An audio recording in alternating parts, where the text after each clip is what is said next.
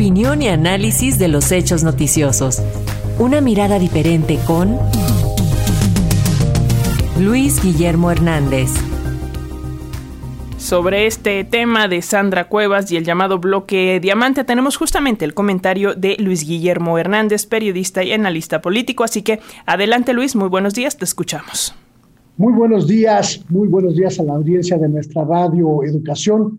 En 2024, además de la disputa por la presidencia de la República, en México seremos testigos de una lucha política sin precedentes por una de las nueve gubernaturas en juego, la que ocurrirá en Ciudad de México, la capital del país, cuya jefatura de gobierno es quizá una de las posiciones políticas más relevantes del ecosistema político nacional.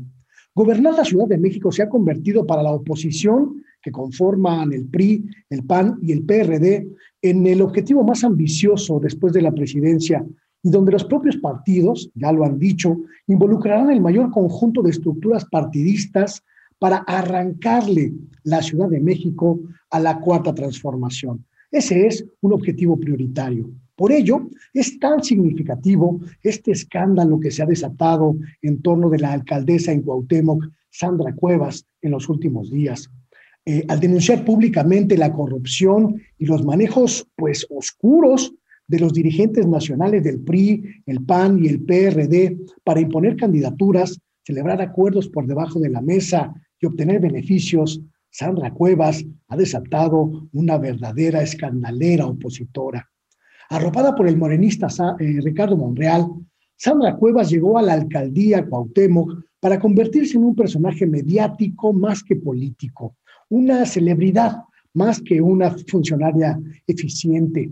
Sus desplantes propagandísticos y sus actos públicos, mucho más cercanos al show business que a la política, crecieron a la par que sus desplantes con tintes autoritarios, sus gastos excesivos y el crecimiento desmesurado de una red de vendedores ambulantes que volvió a colmar las calles del centro histórico de la capital del país. Por ello, en la alianza opositora no soslayan los actos y los dichos de Sandra Cuevas. Saben que es innegable su poder de movilización de estructuras, de vendedores ambulantes. Saben que puede utilizar a su favor este tipo de estructuras y sobre todo saben en términos políticos es una mujer impredecible que representa un riesgo para el objetivo opositor.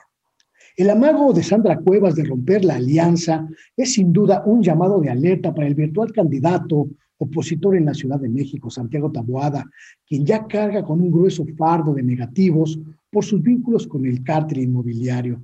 Convertida, dicen, en una bomba de tiempo, Sandra Cuevas es vista como una figura de riesgo para el objetivo del frente opositor estructurar una fuerza política que retenga las alcaldías capitalinas que actualmente gobiernan el PAN y el PRD, crecer su presencia en el Congreso capitalino y quedarse con la joya de la corona de las candidaturas estatales, la jefatura de gobierno.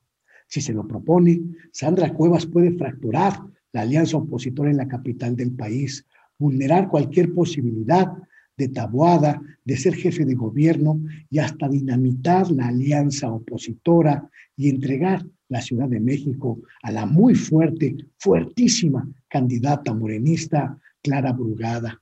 Casi sin proponérselo, Sandra Cuevas se ha convertido hoy en la figura que más nítidamente simboliza todo aquello que la alianza opositora PRI, PAN y PRD tiene para ofrecerle a la sociedad mexicana una política frívola, autoritaria y que en su forma de hacer política y función pública es caprichosa, sin límites y sumamente impredecible. Ese es el riesgo que está corriendo la oposición en este momento. Ese es mi comentario.